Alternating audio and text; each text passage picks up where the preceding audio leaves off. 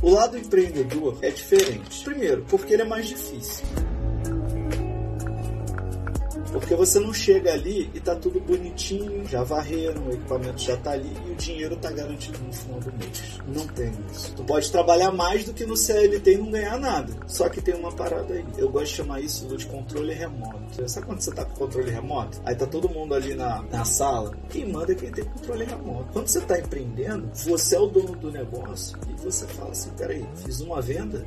Se a venda saiu 50 reais esse serviço de sobrancelha, se eu quero fazer é, 3 mil, eu fiz 20 atendimentos, eu preciso fazer 60. Você precisa fazer 40 atendimentos a mais, né? Para fazer esses 3 mil e pelo menos ficar tranquilo. É uma meta. É uma meta que você já pode colocar agora aí no teu espelho do banheiro, assim, olhar todo dia.